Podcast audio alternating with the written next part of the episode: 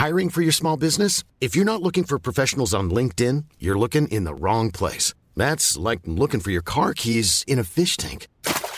LinkedIn helps you hire professionals you can't find anywhere else, even those who aren't actively searching for a new job but might be open to the perfect role. In a given month, over 70% of LinkedIn users don't even visit other leading job sites. So start looking in the right place. With LinkedIn, you can hire professionals like a professional. Post your free job on linkedin.com slash people today. Ryan Reynolds here from Mint Mobile. With the price of just about everything going up during inflation, we thought we'd bring our prices down. So to help us, we brought in a reverse auctioneer, which is apparently a thing. Mint Mobile unlimited premium wireless. Ready to get 30, 30, bit to get 30, bit to get 20, 20, 20, bit to get 20, 20, bit to get 15, 15, 15, 15 just 15 bucks a month. So, Give it a try at mintmobile.com slash switch. $45 upfront for three months plus taxes and fees. Promo rate for new customers for limited time. Unlimited more than 40 gigabytes per month. Slows. Full terms at mintmobile.com. Herzlich willkommen bei Pool Artists.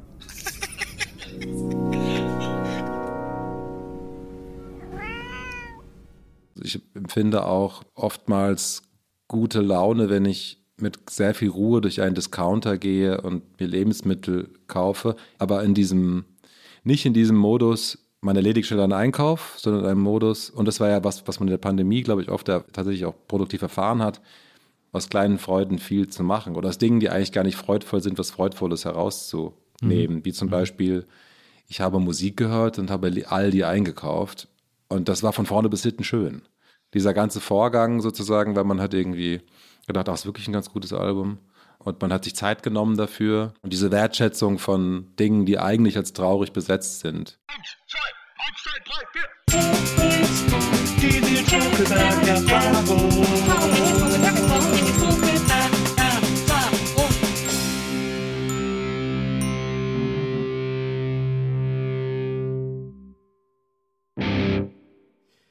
Hallo, liebe NBE-ZuhörerInnen, herzlich willkommen zu einer neuen Folge der Nils Buckelberg-Erfahrung. Schön, dass ihr alle da seid.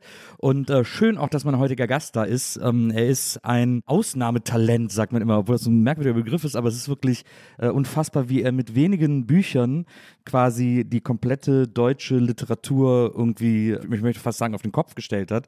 Und auch ich habe ihn mit riesengroßer Begeisterung gelesen, deswegen freue ich mich tierisch, dass er heute hier ist. Herzlich willkommen, Live-Rand. Hallo, vielen Dank für die Einladung. Ich freue mich sehr, dass du heute gekommen bist, äh, live. Wir fangen einfach mal, ich würde sagen, wir, wir arbeiten uns mal so ein bisschen biografisch durch. Du bist in äh, Frankfurt geboren, aber in Maintal aufgewachsen. Das ist so ein kleiner Ort in der Nähe von Frankfurt. Ja, das ist eigentlich ziemlich, ist eine Zusammenstellung aus vier verschiedenen Dörfern, die dann zum Maintal zusammengefasst wurden in den 70er Jahren. Und das ist, diese vier Dörfer verbinden eigentlich die beiden Städte Frankfurt und Hanau. Also sozusagen, wenn Frankfurt endet, beginnt kurz Maintal und dann beginnt Hanau äh, Ja. im Osten. Ja. Genau. Und das ist nicht von der S-Bahn erschlossen, was ist so ein bisschen, was die Maintaler provinzieller macht, als sie sein müssten, weil eigentlich sind wir ziemlich nah. Also wir, ich habe gar nicht so ein Wir-Gefühl zum Maintal, ehrlich gesagt. Allerdings zu, zu der Landschaft schon, Ja. aber nicht unbedingt zu den, zu den Menschen. Ich habe da auch gar nicht so viele, also meine Eltern leben da, Ja. aber nicht viele Freunde, die noch wirklich dort leben. Leider auch. Aber durch diese Nähe zu, also eigentlich sind wir, wir Maintaler sind eigentlich nah an der City von Frankfurt am Main. Das sind nur so zwölf Kilometer bis zur Börse ungefähr. Ähm, und man ist auch schnell da, aber trotzdem ist es faktisch Dorfstruktur. Aber das ist ja dann wahrscheinlich auch so, wenn du auch sagst, dass du gar nicht mehr viele Freunde da hast.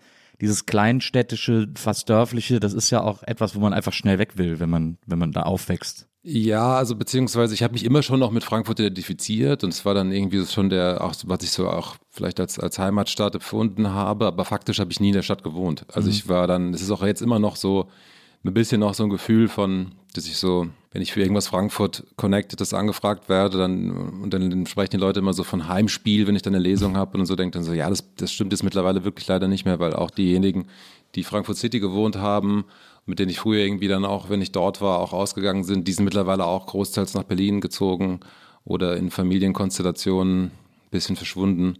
Dadurch ist es, kann ich nicht sagen, ich habe natürlich eine starke so, natürlich, ja, die Stadt, die mich sozialisiert hat oder so, oder so als Jugendlicher geprägt hat, schon da eine, auch eine emotionale Verbindung und ich laufe da wahnsinnig gern rum. Ich war in den letzten drei Wochen irgendwie zweimal da, äh, jeweils kurz und dann so durch Frankfurt City gelaufen und dachte wieder so, meine Gott, ja, hier sieht's wirklich super aus. ähm, auf, sei, auf seine Art. Und dann war ich aber auch wie so von mir auch total enttäuscht, dass ich dann mit so zwei Leute, die da wohnen, unterwegs waren, die zeigten mir lauter Orte, die ich nicht kannte. Irgendwie ein total gutes chinesisches Restaurant und so eine Bar, wo man klingeln muss. Gleich zwei Bars, wo man klingeln muss, wo ich noch nie wusste, dass es die gibt, so diese Klingelbars. Und dann bin ich am Ende des Abends noch so, um mich zu besänftigen, noch so in der Terminusklause eingekehrt, dachte, okay, ja, das kenne ich noch. Sozusagen.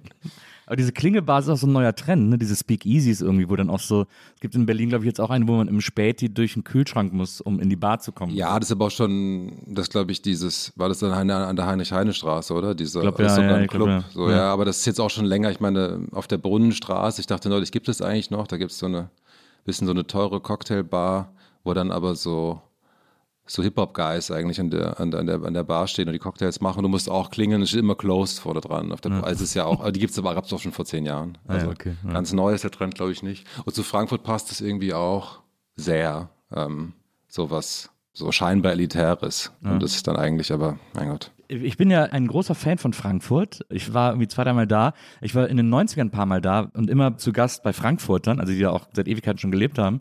Und das war immer lustig, aber wir sind irgendwie meistens nicht groß ausgegangen oder so, so wenn dann in einen Laden, aber meistens irgendwie haben wir dann so bei denen abgehangen. Und dann war ich irgendwann mal vor fünf, sechs Jahren oder so, war ich zur Buchmesse in Frankfurt und war quasi eine Woche alleine da und habe dann mal die Stadt so erkundet und habe gedacht, wieso hat mir das nie einer gezeigt, weil ich so mega begeistert war von dieser Stadt und habe dann selber die Theorie aufgestellt, dass FrankfurterInnen so ein bisschen so ein Struggle mit ihrer Heimatstadt haben und äh, so ein bisschen sich schwer tun, die so richtig zu lieben oder zu representen und sich so fast so ein bisschen dafür schämen. Und meine Theorie war, die steht auf sehr wackeligen Füßen, weil ich sie mir einfach nur eingebildet habe, aber äh, meine Theorie war, dass Frankfurt ist ja die einzige Stadt in Deutschland, die eine richtige Downtown hat, also wo es richtige Wolkenkratzer gibt. Und äh, ich habe das Gefühl, dass die Menschen im Schatten dieser Wolkenkratzer so ein bisschen Selbstbewusstsein einbüßen. Aber eine sehr, eine sehr interessante Theorie, aber ich glaube, da ist nichts dran. Ähm, ich habe aber ich habe auch so viele so lokalpatriotische Frankfurter im Ohr, die dann so insbesondere, in, na gut, das sind dann das sind dann die Exil-Frankfurter, die mittlerweile in Berlin wohnen, ihren Dialekt beibehalten haben, in ihren so hessischen Enklaven an den, an den, an den langen Tischen von Eigentumswohnungen, die sie in den Nullerjahren erstanden haben, sitzen und extrem lokalpatriotisch für Frankfurt schwärmen, aber dort doch weggegangen sind.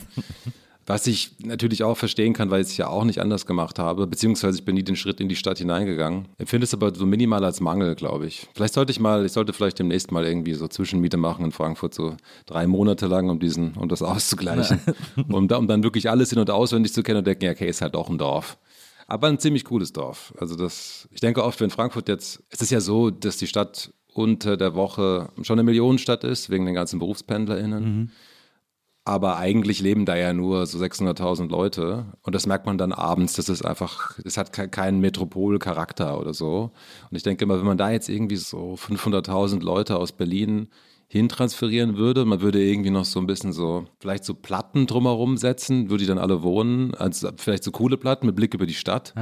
Und dann würde das so ein bisschen kulturell nochmal aufgewertet, weil das natürlich, eigentlich ist das Milieu in Frankfurt relativ faszinierend, weil es so fremd ist, dann teilweise auch in diesen Klingelbars. Also dachte ich dann auch, ja, okay, es sind halt so Leute, die vielleicht bei Banken arbeiten und die so ein ganz anderes, auch ein anderes Stilverständnis haben, aber das ist denen schon auch wichtig. Ist so ein bisschen prollig irgendwie. Aber es ist halt auch eine Szene, die ich jetzt in Berlin kaum zu Beobachtungen kriege. Aber es fehlt so, wenn man jetzt, wenn es jetzt um die irgendwie die Gruppe von Leuten, die sich für bildende Kunst interessiert oder für Literatur etc., das sind dann halt was dann recht überschaubar einfach. Das ist dann, das ist ja in Berlin auch so, dass man dann irgendwann nach einiger Zeit immer wieder die gleichen Gesichter sieht, die einen ja auch dann wie so verfolgen oder man die selbst verfolgt. Ist es in Frankfurt dann aber sehr schnell der Fall. Das ist sozusagen, man, das klar, weil dann irgendwie, wenn ich mal mehrere Wochen da war, das aber zuletzt auch Anfang der Pandemie, also so in der Gegend zumindest, dann ist es schon so, dass ich, dass ich dann eben, ja, dass sich so ein bisschen das schnell wiederholt. Ja. Ja. Klar. Aber irgendwie habe ich das Gefühl, dass Frankfurt gerade durch die Größe immer so schnell ist, so eine Art Gegenkultur zu, also jetzt im popkulturellen Sinne, so eine Gegenkultur zu entwickeln. Also wenn man in die 90er denkt, äh, nicht nur mit Techno, was ja quasi aus Frankfurt kam, sondern auch so im, im Rap, als dann plötzlich mit Röderheim so ein totaler Gegenentwurf zum Deutschrap äh, hervorkam. Und jetzt, wenn ich heute auch in künstlerischen Kontexten denke, wie die Frankfurter Hauptschule, den so, die so alles auf links drehen sozusagen. Also das, dafür ist es ja dann doch ganz gut, wenn es so überschaubar bleibt. Auf jeden Fall. Es gibt ja auch, es ist schon sehr divers, weil es gibt natürlich diese diese Finanzwelt, die, die, die Banker, die Börse etc., einfach auch Geldjobs, Leute, die sich über Geld definieren, das ist, glaube ich, so der, der größere Teil einfach, also sehr viel größer als dieser Teil in Berlin ist. Aber es gibt gleichzeitig eben so eine ziemlich hochgejazzte Kunstszene durch wichtige Kunsthochschulen und wichtige Kunstinstitutionen.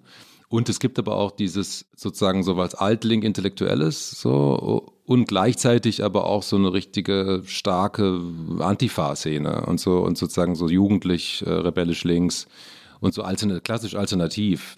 Und das durchsetzt sich alles, das setzt alles in dieser relativ engen Stadt mit dieser krassen Kulisse, eng dicht auf dicht, von der Junkie-Szene und dem ganzen gewissermaßen glamourösem Elend Ja. äh, abgesehen. Das ist schon alles da dicht auf dicht. Das ist schon, das ist schon faszinierend auf jeden Fall. Keine Frage. Also ich will auch, würde auch wirklich, also Fra Frankfurt immer eher ein Loblied äh, singen als ein Bashing, aber ich finde das Loblied so ein bisschen schal, wenn man sich dem dabei nicht, also wenn man da dann doch nicht lebt. Naja, ja, verstehe. Das ist dann so, ja, man kann natürlich auf die Stadt, aus der man, von der man kommt, auf die kann man natürlich wahnsinnig stolz sein, aber wenn man sie dann nicht, wenn man da nicht wohnt und etwas dazu beiträgt, dann ist man doch trotzdem, bin ich da trotzdem nur Besucher. Ja. Ja, ich äh, komme aus so einer Stadt zwischen Köln und Bonn, auch so eine Kleinstadt, ich glaube 70.000 Einwohner oder so. Und erzähle aber auch immer, dass ich aus Köln komme, weil es irgendwie einfacher ist, als, als Ja. jetzt Kleinstädte zu erklären. Ich habe meinen Teil jetzt so ein bisschen etabliert. weil ich das weil ich stimmt. halt einfach, einfach in die Bücher dann konsequent reingeschrieben habe, ge geboren in Frankfurt am Main, aufgewachsen in Maintal Ost. Ähm, und ich verbringe da ja auch noch Zeit und es hat sich auch dann dahin, seit, seit ich jetzt irgendwie, seit der Freundeskreis in Frankfurt so ein bisschen zusammengeschmolzen ist, bin ich auch oft, wenn ich dann so in Anführungszeichen nach Hause fahre, bin ich manchmal auch gar nicht in Frankfurt, sondern bin wirklich dann auf dem Dorf. So. Ja. Aber es ist ja auch ein Milieu, es ist ja auch eine, es ist ja auch ein interessantes, ein interessanter, interessante Herkunft sozusagen. Ja, es ist so der Eindruck, es ist auch so, für mich ist so der Eindruck von Realität. Weil sozusagen das, was man als Kind kennengelernt hat, hat immer so erstmal, das ist ja die erste Realität, die man irgendwie kennenlernt. Und dann ist so dieses, okay, hier ist, das ist ein Vorort oder dieses Suburbane. Es stehen Autos vor den Einfamilienhäusern, drin steht auf jeden Fall ein Fernseher. Und diese Welt ist jetzt auch, wird auch von meinen Eltern, die in zwei Häusern nebeneinander wohnen, noch so konserviert, dass dann so die, die Printzeitungen liegen jeden Morgen da und der Fernseher zeigt abends politische Talkshows. Und dann steigt man ab und zu ins Auto und fährt irgendwo hin. Das ist für mich immer eine total auch, ja, wohltuende Gegenwelt zu in Berlin sein und online sein und ins Kino gehen, kulturelle Veranstaltungen besuchen, in Imbissen abhängen, aber so ein bisschen von dem, was ich als Normalität kennengelernt habe, entrückt. Oder Ja. entrückt ist auch wieder so aufgeladen, aber so einen Schritt entfernt. Und dann, und dann ist es immer so, wenn ich dann in, wenn ich dann in Maintalzeit verbringe, dann lese ich irgendwie jeden Morgen Zeitung, blättere durch große Zeitungsseiten und schaue abends Fernsehen. Und das erschöpft mich aber total, weil ja das Handy trotzdem noch da ist und die Zeit am Laptop auch. Ich bin so, sozusagen, es sind so, so viele Medien, die ich dann eigentlich von morgens bis abends so aufnehme, dass es auch ein bisschen ermüdet. Was dann eigentlich komischerweise das Leben in Berlin dann ruhiger, weil es ein paar weniger Medien sind, weil ich hier eigentlich kein Fernsehen schaue und äh, keine Printzeitung lese. Ja, verstehe. Es ist ja auch so ein bisschen, ich finde, dass dieses Faszinose, also ich, meine Eltern wohnen zum Beispiel nicht mehr da, wo ich aufgewachsen bin, äh, sondern sind jetzt in, ein- in ein Dorf gezogen, äh, in die Eifel. Und wenn ich da bei denen bin, also ich, also ich kenne das auch mit der Tageszeitung, meine Eltern haben auch immer noch eine Tageszeitung abonniert, die lese ich dann da auch jeden Morgen, die ich normalerweise so auch gar nicht mehr lese, äh, äh, so aus dem Rheinland irgendwie. Und ich, also bei mir ist zum Beispiel so, ich wohne ja auch seit Ewigkeit nicht mehr in Köln, aber ich habe immer so ein bisschen das Gefühl, ich bin so der, ich sag mir mal, ich wäre so der Kölsche Ambassador, weil ich so, ich liebe die Stadt immer noch total. Ja, und das hast du auch gerade ein Buch rausgegeben, Genau, oder? ich sogar Das zum Buch Köln ist gemacht. Genau. Köln, okay. Und bei mir ist so, wenn ich, ich kann das super genießen, wenn ich jetzt nach Köln fahre, weil ich quasi nur noch alles sehe, was ich mag oder alle sehe, die ich mag und dann wieder abhaue. Also ich, ich hole mir nur noch so die Essenz dessen, was ich immer gut daran fand. Das ist eigentlich, finde ich, eigentlich mit das praktischste Heimatgefühl. Das ist super gut, ja. Also natürlich, ich denke, man denkt dann immer, man unterstellt dann immer, also wir jetzt irgendwie aus der Nähe von Frankfurt und aus der Nähe von Köln kommen, das geht bestimmt allen Leuten so. Aber ich habe dann auch schon Leute gesprochen, die das irgendwie mit Wolfsburg nicht richtig haben, diese, diese Verbindung oder auch, oder also, dass man wirklich so eher so ein, so ein tatsächlich kritisches Verhältnis zu seiner Heimatstadt hat. So. Und das ist irgendwie dann natürlich schade. Gleichzeitig denke ich auch, das ist auch, wenn ich jetzt, wenn du jetzt sagst, dass deine Eltern dann umgezogen sind, das ist eventuell auch eine Befreiung. Weil sozusagen, ich habe diese, das, das Haus, in dem ich aufgewachsen bin, von den 80ern bis in die frühen 2000er hinein, da bin ich halt immer noch regelmäßig. Und das ist natürlich so, das ist irgendwie so erdig verbunden, dass ich fast dachte, ja, das könnte, wenn, wenn sich das, wenn das mal erschüttern würde, würde ich vielleicht echt äh, wirklich erwachsen werden. Also sozusagen, wenn es jetzt sozusagen diesen, diesen Rück, diesen, diesen, diesen Raum, den ich als kleiner Junge, das kann ich mir manchmal, kann ich mir gar nicht vorstellen, wenn ich mir vorstelle, hey, wow, hier war ich auch mit zwei. Oder mit vier und sechs und sieben. Und jetzt bin ich wieder hier mit 39. Und es sind die gleichen Räume. Vielleicht ist der Teppich neu, die Couch wurde irgendwann ausgetauscht. Aber es ist auch trotzdem dieser Raum. Und der kommt mir dann noch gar nicht so alt vor. Also das Haus ist irgendwie, meine Eltern haben das gebaut. Ich glaube 82. Und, ähm, und ich war gar nicht mehr, ich bin dann so nachgezügelt als zweites Kind, was gar nicht eingeplant war. Ja. Und dann hatte ich auch kein so richtiges Zimmer, bis meine Schwester ausgezogen ist. Und dieses Zimmer habe ich immer noch. Und das ist ein Stillleben aus dem Jahr 2003 faktisch. Ja. Und da sind auch immer noch so irgendwelche Aufkleber, die du dann mal früher da irgendwie Da ist mehr oder weniger- an den Schrank geklebt hast und so. Das ist auch eine Sache, die- da ich ja regelmäßig dort Zeit verbringe, denke ich, ich könnte dieses Zimmer auch erneuern. Aber I don't. Aber weil es auch eine, weil das auch wohltuend ist. Also ich denke manchmal drüber nach, ich fände es eigentlich cool, wenn meine Eltern noch das Haus äh, hätten. Aber ich weiß immer nie, ob ich es deswegen cool fände, weil ich da gerne nochmal hingehen würde oder weil mein äh, ältester Freund, der wohnt gegenüber, also dessen, dessen, dessen Eltern wohnen da gegenüber, ob ich es äh, deswegen schade finde, weil ich da irgendwie diesen Rückzugsraum gerne noch hätte oder weil ich es befremdlich finde, dass da jetzt Fremde drin leben in dem Ort, in dem ich aufgewachsen bin. Ja, die Vorstellung, die, das ist auch schräg. Also die, dass dann jetzt, dass das Haus sozusagen, könnte ja auch so ein Konzept haben, wie man behält das Haus und vermietet es oder so. Oder man verkauft es komplett und dann ist das, ja, denn ich habe das nicht erlebt. Das, vielleicht werde ich es irgendwann, in, also nicht unwahrscheinlich, dass ich das im Laufe der nächsten Dekaden äh, noch erlebe, aber ich hoffe natürlich, meine Eltern leben ewig und dass ich dann gar nicht in diese, in, die, diese Entscheidungsfindung komme. Aber realistischer ist, dass das irgendwann anfallen wird, diese Entscheidung, was macht man damit? Also so, das wird für mich, ist das zu groß, äh, um da dann hinzupendeln oder so und das aufrechtzuerhalten. Äh, das wird sich dann weisen. Und dann ist es, dann will ich dieses Gefühl kennenlernen. Ich kann es mir nur, kann es mir nur abstrakt vorstellen, wie es ist. Du hast mal in einem Interview erzählt, dass du als, dass deine Eltern eigentlich kein Erziehungskonzept hatten und du deswegen als Kind einfach viel ferngesehen hast, Sitcoms, Zeichentrickserien, Videospiele, dass du dich damit einfach irgendwie so den ganzen Tag beschäftigt hast, bevor dann das Skaten irgendwie noch äh, als, als Hobby dazu kam sozusagen. Ja, ich glaube, ich bin gar nicht so sicher. Ich glaube, meine Eltern hatten wirklich kein ausdefiniertes, nicht irgendein Erziehungskonzept gefolgt, das jetzt, also das man Konzept nennen könnte, glaube Aber ich. da also haben wir so- wahrscheinlich ja, fast viel- gar keine Eltern. Ja, ich glaube, das ist heutzutage schon. Ich denke jetzt gerade an, den- ich war irgendwie im, im Januar unterwegs mit einer frischen Kleinfamilie, irgendwie ein enger Freund von mir und dessen Frau ähm, und das kleine Kind. Und dann gab es so diesen Satz, den sagte dann, mein Freund Manuel sagte dann, ähm, ich muss Yara gerade mal ein bisschen Aufmerksamkeit geben. Das war die Situation, dass Yara, die Tochter, war auf dem Spielplatz auf Lanzarote. Und wir haben uns eigentlich gerade unterhalten es ging auch wie so ein gemeinsames Projekt. Und dann gab es den kurzen Abbruch, weil, und das ist schon in- zumindest konzeptionell in dem Sinne, dass man weiß, es geht jetzt hier nicht darum, alles toll zu finden, sondern es geht darum, der kleinen Tochter jetzt die Aufmerksamkeit zu geben, dass sie sich gesehen fühlt und so. Ja, da merkt man schon, da laufen Konzepte auch im Hintergrund. Ähm, Durch die, in der Formulierung merkt man das.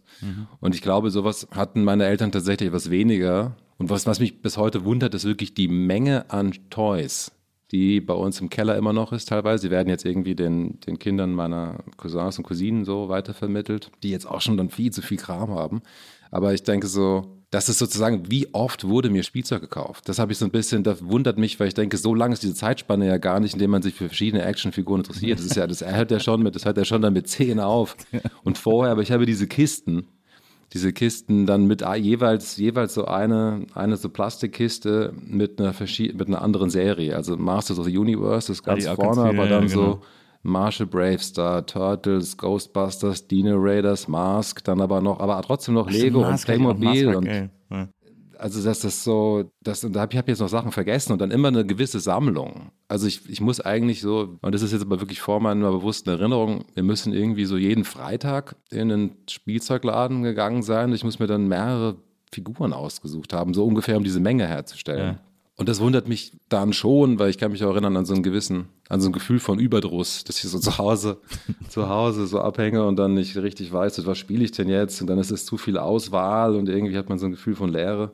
Und dann äh, waren dann aber dann die, waren aber dann die Zustände doch so, dass ich dann vieles so dann oft von diesen, inspiriert von diesen Figuren, dann so, das hat meine Mutter mal so beschrieben, ja, der macht dann seine Rollenspiele damit. Und dass ich dann irgendwie, glaube ich, so eher gar nicht die Figuren in der Hand hatte, sondern eher aus der, in der Figurenwelt irgendwie so gespielt habe. So Familienaufstellung mit äh, Ja, genau. Matt Tanner. Absolut. Am Mars kann ich mich auch noch erinnern, da hatte ich auch, da hatte ich auch viele Sachen von. Aber da hatte mein bester Freund hatte das Wohnmobil, das war natürlich das Coolste mit diesem Düsenjet drin, dass man so aufklappen konnte. Und ich hatte ja hauptsächlich Mars of the Universe und dann habe ich es irgendwann mit zwölf entdeckt man dann so Flohmarkt für sich und man entdeckt vor allem das Konzept Geld für sich.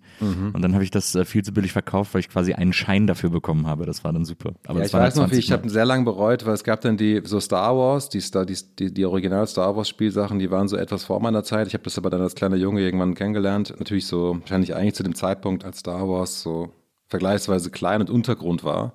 Nämlich dann so, weil ich bin 83 geboren, da kam ja Return of the Jedi ins Kino und ich habe dann den dann irgendwann, als ich so 5, 6 war, den ersten Star Wars Film gesehen. Der war dann also so genau, also es war The Empire Strikes Back von 1980.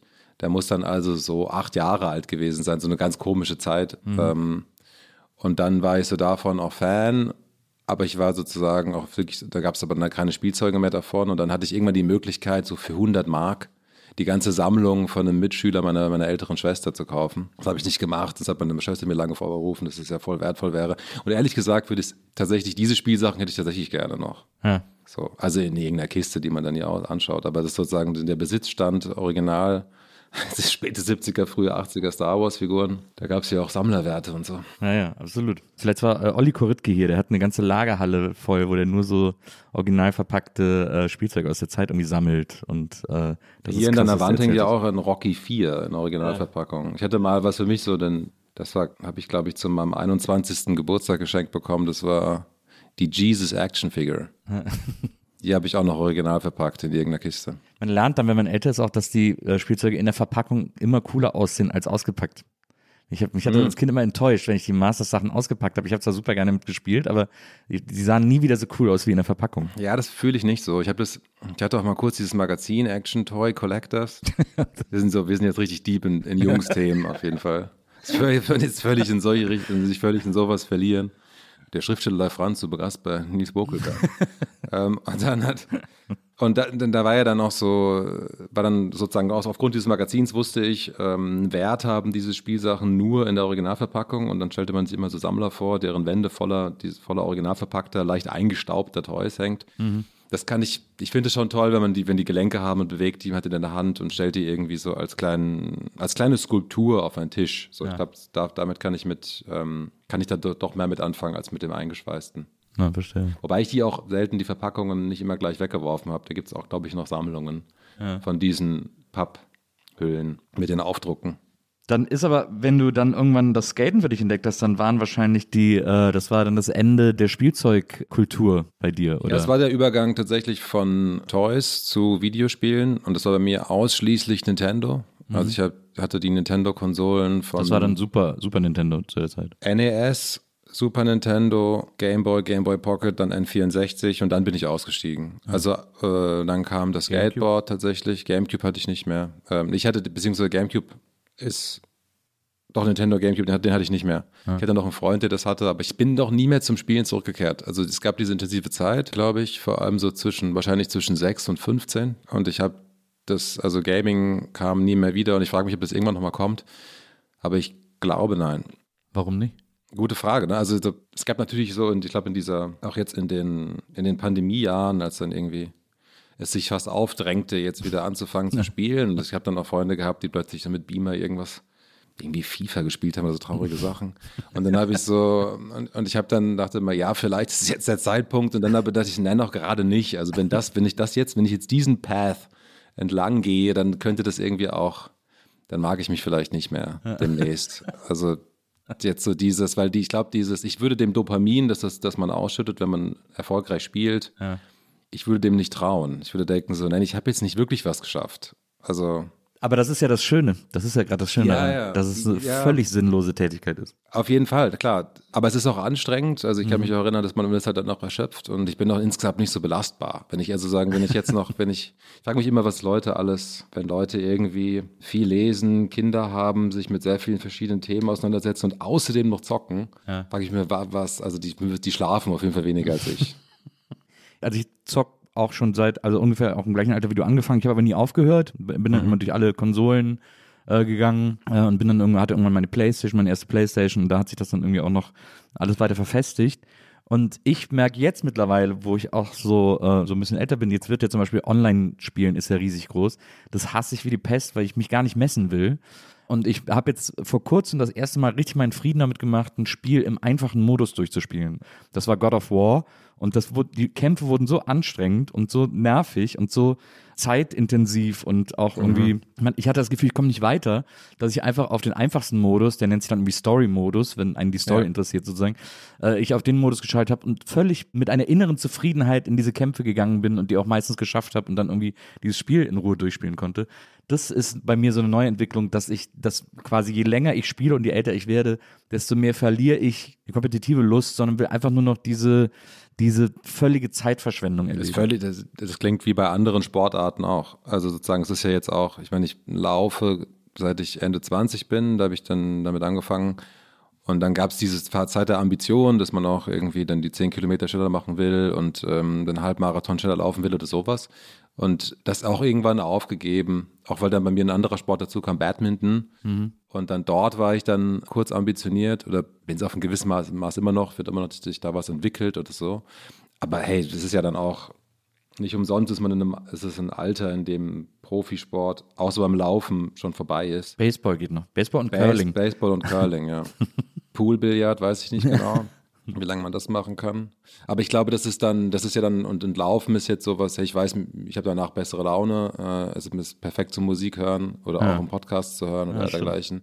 Und dann ist es einfach ein Wert an sich. Und wenn man dann, wenn man es regelmäßig macht, wird man noch wieder besser oder so. Ich hatte jetzt eine längere Pause. Ich war gestern zum ersten Mal wieder und war dann schon ganz froh, weil ich auch, mein, mein Mindset war danach wieder aufgeklarter, auf jeden Ja. Fall. Und das ist ja ein Wert an sich, den ich beim Spielen nicht so sehe. Aber ich habe auch gerade jetzt einen Content zu dem Thema auf ähm, meiner Plattform oder der unserer Plattform, tegelmedia.net, schreibt gerade ein, hat gerade ein Bekannter über seine vorübergehende Fortnite-Sucht geschrieben, der auch, den es auch so in der Pandemie erwischt hat. Der hatte mit seinen Halbgeschwistern, wollte so ein bisschen mehr Kontakt aufnehmen. Die fragten, hey, kannst du, kannst du uns Geld geben für Fortnite?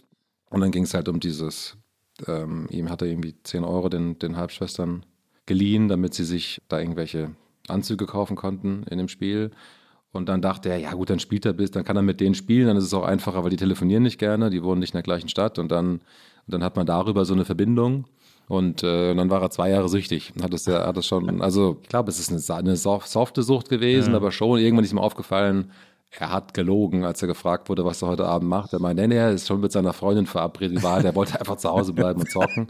Und das war der Moment, wo er dachte, oh, Jetzt muss ich aber aufpassen. Und seiner eigenen Aussage nach, so endet der Text dann, ist es gelöst gewesen. Jetzt an Weihnachten 2022 hat er irgendwie so einen E- Epic, äh, Epic Win eingefahren und dachte, das ist jetzt reicht's. Ja. So. Das erzählt er Wenn zumindest. es am schönsten ist, so soll man aufhören. Ja, genau, aber das war dann auch, der Text ist so schnell danach entstanden, dass es vielleicht auch eine Behauptung bleibt. Ich, ich werde ihn demnächst mal fragen, ob er nicht nochmal gespielt hat. Ja.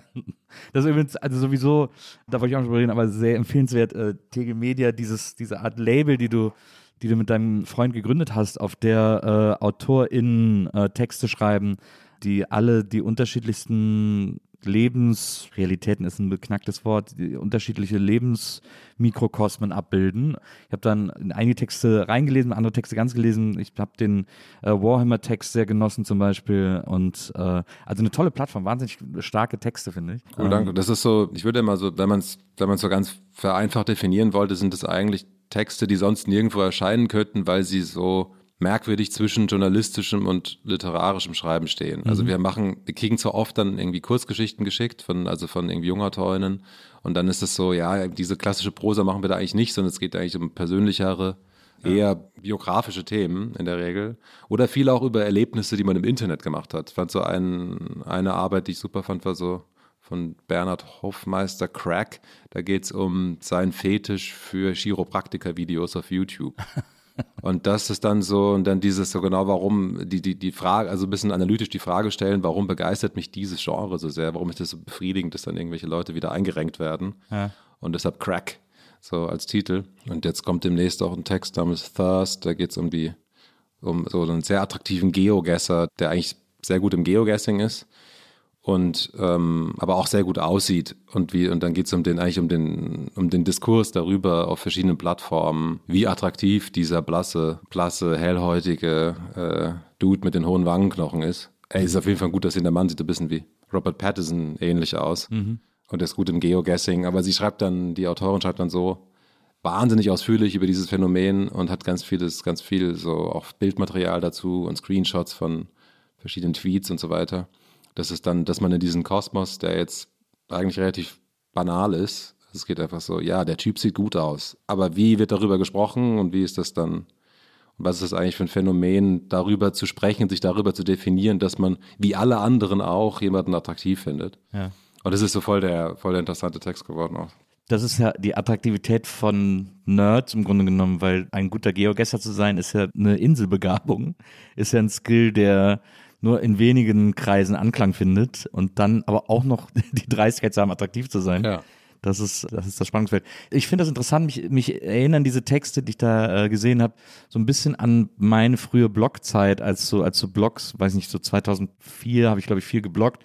Da habe ich auch immer so versucht, sozusagen Alltagsbeobachtungen von mir, also aus meinem Leben, irgendwie mit einer anderen Idee von Beobachtung zu verbinden. Auf einer anderen Ebene, die einfach auf einer anderen Ebene stattfindet, als einfach nur abzubilden, sozusagen. Das, so ist das ja im Grunde genommen. Ja, es hat sogar, sogar optisch haben wir ja auch Ähnlichkeiten. Stimmt, ja. ähm, das ist so, ich war, war immer so ein bisschen, als wir anfingen und dann, das, es ist immer noch eine Mischung, dass wir teilweise halt Leute ansprechen und anfragen, ob sie was machen wollen für Tegel Media, aber wir haben diesen so einen Open Call eingerichtet vor drei Jahren ungefähr. Und da kommt regelmäßig auch was rein und davon ist dann irgendwie ein Drittel gut und zwei Drittel sagen wir ab, so ungefähr. Aber das ist immer eine ganz gute Kommunikation auch. Überwiegend mit Leuten, die man auch, selbst wenn die dann veröffentlicht haben, nie persönlich zu Gesicht bekommen hat, noch nie gesprochen hat. Das ist so eine, das, das ist war auch, aber das war gerade ganz wohltuend auch, diese Kommunikation mit Leuten, die gerne was veröffentlichen wollen, gerade in diesen, in diesen isolierten Pandemiejahren, war das so eine recht wertvolle Kommunikation. Auch diese vielen E-Mails, die wir dann ausgetauscht haben. Und dann, wenn man dann mal eine Veranstaltung hatte, machen einmal im Jahr oder so eine Ver Veranstaltungen, jetzt vielleicht auch mal ein bisschen öfter. Und dann sieht man ein paar von den Leuten und das ist immer ganz, ich bin immer erstaunt, wie nett die alle sind. Also irgendwie versammelt es so, versammeln wir da. Die Leute, die sich für Tegel Media interessieren, sind irgendwie nett. Also es ist so, weil es ist so, es ist so ein abseitiges, sich für Reichweiten nicht interessierendes Format, dass man eigentlich wirklich sagen kann, eigentlich ist es so ein rein idealistischer, Liebhaber- idealistisches Projekt. Hobby, Hobbyvorgang. Und wir haben dann auch immer wieder, immer wieder, wenn es so trockene Phasen gibt, wo irgendwie keine Einreichungen kommen und wir dann auch wieder fragen, ja, wen könnte man das mal so fragen? Ich weiß gar nicht so genau. Und dann gibt es Momente, wo es dann so, oh, stirbt das jetzt unter unseren Fingern weg? Und dann gibt es wieder den neuen Frühling, wo plötzlich drei, vier gute Einreichungen kommen und man zwei Ideen hat zu Sachen, die man selbst machen wollte oder anfragen wollte. Und dann geht's weiter und wir haben jetzt gerade morgen, da sind wir verabredet, um ein, um ein Redesign, was irgendwie langsam an der Zeit ist, zu entscheiden und dann auf den Weg zu bringen, das vielleicht dann auch dieses Jahr, hoffentlich so im Spätsommer, Sommer dann soweit sein wird. Das ist so, dass wir so ein bisschen gesprächiger werden vielleicht, ähm, weil, weil vieles, wir haben ja diese, diese sehr karge Art, das zu präsentieren, dass dann, okay, man sieht da ein Cover, dann sieht man ein Zitat dann muss man mit dem Text alleine zurechtkommen. Aber oft sind dann die Geschichten hinter den Texten voll nett. Also so, man könnte auch teilweise E-Mails, die man sich hin und her geschrieben hat, darüber mitveröffentlichen und das ist, würde dann viel mehr erzählen, das wäre auch dann viel persönlicher. Und oft sind die Leute ja auch, die so aus dem Nichts kommen, äh, die man also von nie, noch nie von denen gehört und dann machen die was Interessantes und die würden, würde ich eigentlich auch gerne, oder würden wir, also Jakob und ich auch gerne stärker featuren auch. Also ein bisschen mehr dieses, die Community, die es irgendwie gibt, diese kleine, die auch mehr ausstellen und dahingehend werden wir, glaube ich, ein bisschen das so neu gestalten. Jakob und du, da gibt's ja einen dreiteiligen Text, auch ihr wart ja, ich glaube, auf Einladung vom Goethe-Institut in Japan. Und weil da können wir wieder die Brücke zum äh, Thema von eben schlagen, da äh, seid ihr nämlich auch zur Zentrale von Nintendo gefahren. Ja, genau. Das, wir haben in Kyoto gewohnt, hatten dann ein Stipendium von, also ein geteiltes Stipendium von die Villa Kamogawa, die jetzt, glaube ich, Wir haben jetzt neue Regeln, glaube ich, ne? Irgendwie. ja, ja, irgendwas was Tragisches. So, das gibt es jetzt Nur noch auf Empfehlung, Ja, genau. Man so. kann sich nicht mehr frei bewerben, wie wir das damals gemacht haben. Genau. Das war auch so wie so der erste Bonding-Effekt, als als Jakob und ich saßen auf so einem Literaturfestival spät in der Nacht, das in so einer Turnhalle stattfand, saßen wir auf so blauen, auf so blauen Schulturnmatten. Es war schon hell geworden draußen und dann und wir hatten uns eigentlich gerade erst so kennengelernt, mochten uns irgendwie. Und dann meinte Jakob, es gibt dieses Stipendium, es würde er eigentlich nicht, aber nicht gerne alleine machen. Und dann haben wir uns entschieden, okay, jetzt machen wir mal. Also versuchen wir uns zu, dafür zu bewerben. Es hat dann auch zum Glück gleich geklappt. Wir haben uns aber auch echt Mühe gegeben mit der Bewerbung. Und dann haben wir uns sehr, sehr gut kennengelernt in diesen drei Monaten, weil wir sogar so ein Zimmer teilen mussten. Das war dann so wie so. Ich glaube, unser Verhältnis ist danach nie mehr so richtig, nicht mehr, nicht mehr so, nicht mehr so leidenschaftlich, freundschaftlich gewesen, sondern es hat sich so professionalisiert, aber wir sind weiterhin eng geblieben und sind auch durch Tegel Media sehr stark verbunden und hatten einfach unsere krass intensive Zeit, drei Monate nonstop, Ja. rund um die Uhr, wie so, wie als wäre man so Familien, als wäre man verwandt. Also als Brüder zusammen aufgewachsen, so ungefähr. Und bist du zu Nintendo gefahren, weil du das deinem äh, jungen Zocker-Ich äh, zugestehen wolltest? Ich glaube, wir sind sogar zufällig daran vorbei. Das Ja. war das Absurde. Und es ist ein ganz, und eigentlich sieht dieses Gebäude so ein bisschen aus wie das Nintendo Entertainment System, grau und kastig. Es ist wirklich kein besonders tolles Gebäude. Ich freue mich immer, wenn es Nintendo gut geht. Ich habe jetzt gerade vorgestern hat mir ein anderer Freund hat mir das Filmplakat zu Super Mario Bros. der Film geschickt. Ich wusste nicht, dass der kommt und dachte, okay, von produziert von Nintendo und Illumination die Leute, die auch Minions gemacht haben. Und dachte ja, okay, lass den anschauen gehen. Und Nintendo hatte ja diese Krise, weil sie dann von Sony so ein bisschen die Marktvorherrschaft abgenommen bekamen. Ja. Und ich bin, bin dann immer noch, bin immer auf jeden Fall verbunden. Ja, die Wii war ja noch sehr erfolgreich. Die Wii U war dann, die war ja ein mega Reinfall, die war auch furchtbar. Ich hatte die auch. Und die war, da hatte man so ein, so ein, als Pad so ein extra Bildschirm, wie so ein iPad im Grunde genommen. Ja. Ähm, und da hat man dann so spezielle Waffen gesehen, die man dann so auf den Fernseher darüber werfen konnte, über dieses Touchpad. Aber du wusstest am Ende gar nicht mehr, auf welchem Bildschirm du jetzt gucken sollst. Und das war so mega Ja. überfordernd. Das ja, das, einfach nicht das klingt nicht kein, kein, kein gutes Konzept. Ich glaube, diese, diese Rückkehr, wobei wir müssen jetzt mit den Jungsthemen dann auch wieder einkehren. Aber ich glaube dann dieses, wie heißt das aktuelle? Die Switch. Die Genau. Switch, genau. Ja, das ist halt überhaupt ein Konzept, habe ich gedacht. Also sozusagen, das ist als Handheld, so Mhm. dieses Retro-Gefühl von Game Gear und Game Boy. Und dann kannst du es aber auch an Fernseher, an den Screen anschließen. Ja, genau. Und das sind die alten Spielprinzipien, mit denen Nintendo groß wurde und die funktionieren für Middle-Ager, die das als, als Kinder kannten und aber auch für neue Kinder, glaube ich, Ja, jetzt ist ja- ungebrochen. Bei Mario Kart sind jetzt neue Strecken rausgekommen und da ist auch Berlin als Strecke zum Beispiel dabei. Und so. Oh, Also die stark. machen jetzt so solche Sachen. Wahnsinnig stark. Ja, Ja. fährst du durchs Brandenburger Tor. Ja, und am Potsdamer Platz vorbei wahrscheinlich. genau, ja. Das sind dann so Regenbogenbeschleuniger vermutlich. Ne? Wahnsinn. Sind da ja auch in echt. ja, okay, ja, okay, ich kaufe mir das nachher. Du hast auch mal irgendwo erzählt, dass du so mit, dass ja eigentlich schon so mit elf, zwölf klar war, dass du äh, Autor und oder Regisseur werden willst. Mhm. Also Regisseur kann ich vielleicht noch so gerade irgendwie nachfühlen, aber in dem Alter Hast du nicht auch Regie studiert, Filmregie? Ja, ich habe Regie studiert, genau. Das habe ich, aber ähm, den Wunsch habe ich so mit 17, 18 entdeckt, als ich Ja. quasi Kino für mich entdeckt habe und Film und völlig filmverrückt war und gedacht habe, oh, das will ich auch selber machen so. Aber in dem Alter wollte ich eigentlich lieber Schauspieler werden, da wollte ich quasi sichtbarer Teil dieser, dieser Produkte sein und Den so. Wunsch hatte ich nie, Schauspieler. Also das, das ist nicht so mein Temperament, dieses auf der Bühne stehen wollen. Also mittlerweile mache ich das sogar, also für mich in solchen öffentlichen Situationen, wenn es um meine Arbeit geht und ich diesen Schutzraum habe, hey, das ist, ich habe hier ein Buch geschrieben, darüber können wir sprechen. Heute zum Beispiel dieser Podcast, das ist eine, eher eine ungewohnte Situation, das ist kein, nicht das konkrete Thema, nicht den konkreten Anlass gibt, sondern es ist so ein allgemeines Gespräch mit mir als Person. Aber es ist so, den, man ist halt hinter dem, man kann dann eben auf die eigene Arbeit verweisen, dann ist es irgendwie so geschützt und dann ist es auch, dann merke ich auch, dass ich das so mittlerweile gelernt habe. Aber jetzt so diese Sehnsucht vor der Kamera oder so, oder, oder auch so, auch wirklich gar keine Sehnsucht danach irgendwie berühmt zu werden oder sowas. Das ist, das ist das nicht. Ich fand so die Idee, dass man Welten kreiert oder die Idee, dass man kreativ sein könnte.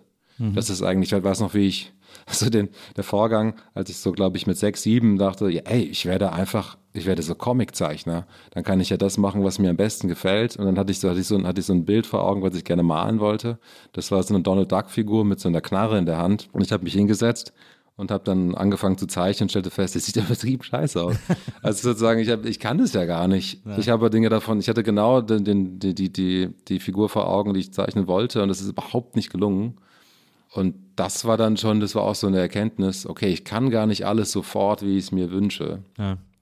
Und beim Schreiben war es ein bisschen anders, weil mir das von Anfang an schon irgendwie in der Grundschule relativ leicht fiel. Und ich hatte auch dann hartnäckig, als es mal darum ging, eine Geschichte zu schreiben, so im Deutschunterricht, da habe ich im Endeffekt den Film Die Goonies, ähm, den habe ich eigentlich nacherzählt. Es war total sozusagen geklaut, aber es war zumindest in einer großen Ausführlichkeit und mit ziemlich vielen Beschreibungen und es fiel mir leicht. Und es wurde dann auch so von den, von den Lehrerinnen oder von der damaligen Deutschlehrerin so bemerkt und stand dann auch mal im Zeugnis und so. Und ich hätte dann irgendwie diese, diese, diese Grundannahme, ja, das mit dem Schreiben, das kann ich eigentlich. Auch, auch schon bevor ich es konnte, sozusagen, ging ich davon aus, dass ich das können werde. Mhm. Und anders als mit Zeichnen zum Beispiel. Also, oder auch, ich habe auch Klavier gespielt, äh, lang, also so früh angefangen, Klavier zu spielen, aber definitiv nicht mit großem Talent. Ich habe das auch lange gemacht. Unterricht genommen zwischen 6 und 20, glaube ich. Also so. Wirklich so? Also wirklich ja 14 Jahre lang Klavierunterricht, ja. bis ich dann zum Studium weggegangen bin. Und da habe ich dann im Nebenfach aber nicht Musik genommen, wo ich hätte weiter Klavierunterricht nehmen können, sondern bildende Kunst, was mich ein bisschen mehr interessiert hat. Ja. Und, äh, und dann war das der Abschied von klassischer Musik und so auf jeden Fall. Und dieses Regie-Ding, ich weiß jetzt sozusagen, dass es überhaupt nicht meins wäre. Also diese, also so viele Leute anleiten und auch dann so, so ganz hart zu Entscheidungen stehen und die durchziehen und diese Orga auch und für alles verantwortlich sein, das würde ich, glaube, da würde ich einen Hörsturz bekommen, wahrscheinlich ziemlich schnell oder sowas. Oder würde ganz schwindelig oder ich würde auf jeden Fall körperlich, also ich würde es nicht aushalten. Finde aber jetzt sozusagen mit Regiepositionen zusammenzuarbeiten und die Planung zu machen, natürlich an, an Skripten. Also ich habe jetzt Drehbuch geschrieben die letzten, letzten eineinhalb Jahre und arbeite jetzt mit einer Regisseurin an dem nochmal der Überarbeitung des Drehbuchs und das ist alles super. Also sozusagen, das ist, ähm, da bin ich, glaube ich, im Endeffekt in der richtigen Tätigkeit gelandet. Ja, was ich bei mir auch ähnlich war, was ich auch so nachvollziehen kann.